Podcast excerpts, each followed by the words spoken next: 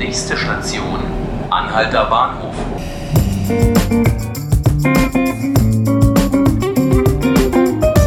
Hallo, hier sind die 5 Minuten Berlin, der Tagesspiegel Podcast. Mein Name ist Ruth Ziesinger und hier bei mir ist meine Kollegin Maris Hubschmidt. Hallo Maris. Hallo Ruth.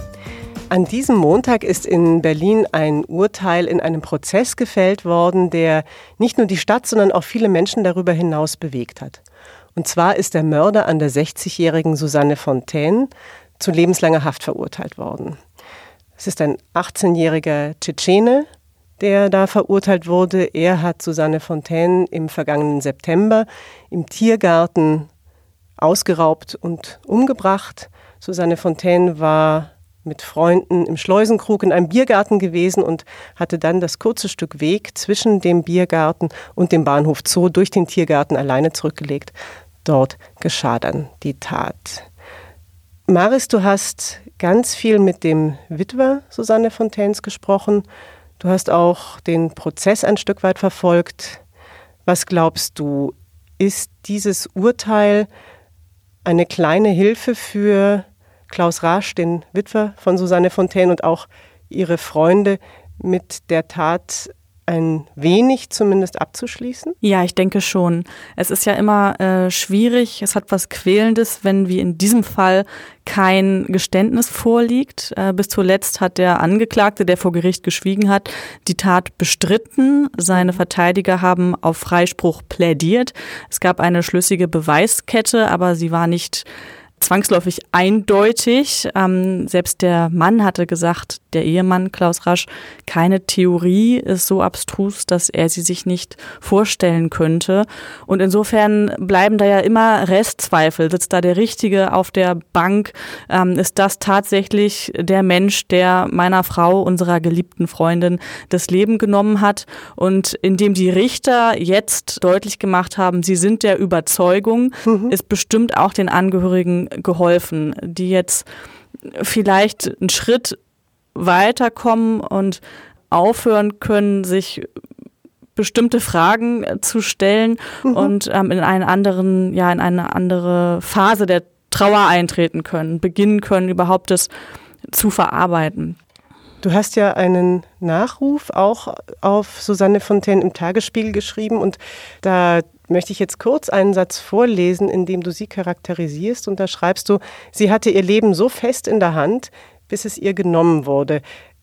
Susanne Fontaine scheint eine sehr beeindruckende Frau gewesen zu sein. Ja, ich habe sie nicht kennenlernen dürfen, aber ich habe viel mit ihrem Mann gesprochen und mit einigen ihrer wirklich engen Freunde. Mhm. Und mein Eindruck ist, dass sie bemerkenswert war, dass sie schon sehr früh von Anfang an eigentlich noch, sie stand im Abitur, immer auch unkonventionelle Entscheidungen getroffen hat, mhm. dass sie absolut ihren Kopf durchzusetzen wusste, aber ohne deshalb damit durch Wände zu rennen. Ja. Also sie hat gesagt, nee, ich verlasse jetzt hier meine Heimatstadt, ich werde nicht.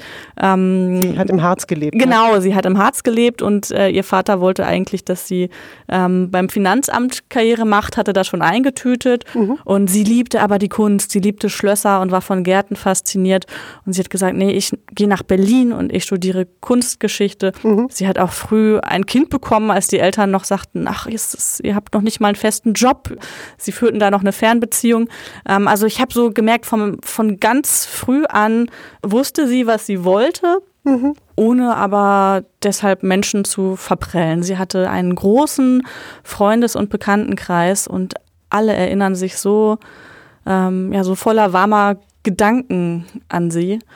Und ähm, ja, sie hat als Kastellanin für Schloss Klinike und die Fauninsel auch einen Job gehabt, der durchaus ähm, für die Stadt von Bedeutung war. Ja. Und ähm, war, hatte selber sehr hohe, hohe Ansprüche an sich und ähm, hat deswegen auch Karrierechancen zum Beispiel ausgeschlagen, weil mhm. sie sagte, nee, ich mache jetzt lieber das hier richtig ähm, nach meinen Vorstellungen und kämpfe für dieses und jene, jenes Projekt.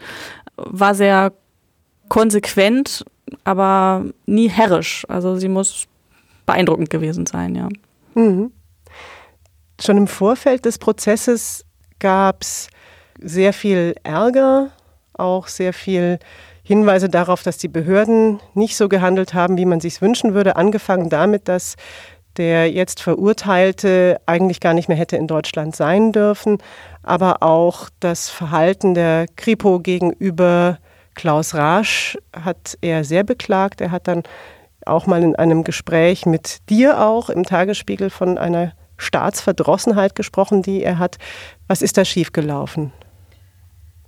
Ja, es ähm, gab leider wirklich eine Kette von Versäumnissen, die letztlich dazu geführt haben, dass dieser mutmaßliche oder jetzt verurteilte Täter ähm, am 22. September auf Susanne Fontaine treffen konnte. Er war mehrfach vorbestraft, er war ein abgelehnter Asylbewerber, er war auch zweimal schon abgelehnt worden mhm. und die Behörden begründen ähm, auf unterschiedlichste Weise, weshalb es ihnen nicht gelungen ist, ihn abzuschieben. Kurz der Eindruck, der so bei mir entstanden ist, ist, dass jemand, der ein bisschen kriminelle Energie mitbringt, eigentlich die Behörden schon überfordert. Ja. Und es gab auch im Vorfeld schon eine lange Debatte über ähm, den Tiergarten, über das Dickicht, über die Zustände, die dort herrschen, kampierende Obdachlose, viel Kriminalität und Prostitution. All das sind Baustellen, die es schon lange vorher gab und die man auch früher hätte angehen können. Der Klaus Rasch hat unschöne Erfahrung gemacht vom ersten Moment an, als er seine Frau vermisst hat und das Gefühl bekam, dass man ihn auf der Polizeiwache nicht ernst nimmt und mhm. darüber lachte. Äh, auch es kommen auch anderen Männern äh, ihre Frauen nicht nach Hause. Nun bleiben sie mal ruhig. Das ist noch kein Grund für uns, aktiv zu werden, ja. so dass er anfangs dann mit Freunden selber das Gebüsch durchkämmt hat, diesen Weg abgegangen ist, von dem er wusste, hier muss sie zuletzt gewesen sein. Er hat vom Fund einer Leiche zum Beispiel erst durch die Medien erfahren, statt durch die Polizei. Und es gab andere Punkte, die es ihm nicht leicht gemacht haben, sich in seiner Not, in seiner Sorge hier bei den Berliner Behörden und der Berliner Polizei gut aufgehoben zu fühlen. Jetzt ist das Urteil gefallen. Was wirst du jetzt machen? Wirst du auch noch mal mit Klaus Rasch äh, in Kontakt treten? So er das denn möchte, sehr gerne, ja, denn dieser Fall hat mich nun zehn Monate lang beschäftigt und auch sehr berührt. Maris, vielen Dank, dass du da warst. Das waren fünf Minuten Berlin, der Tagesspiegel Podcast. Liebe Zuhörerinnen und Zuhörer, vielen Dank fürs Zuhören. Sie können das täglich unter der Woche ab 18 Uhr auf tagesspiegel.de tun oder unseren Podcast abonnieren unter Spotify oder iTunes. Vielen Dank und bis zum nächsten Mal.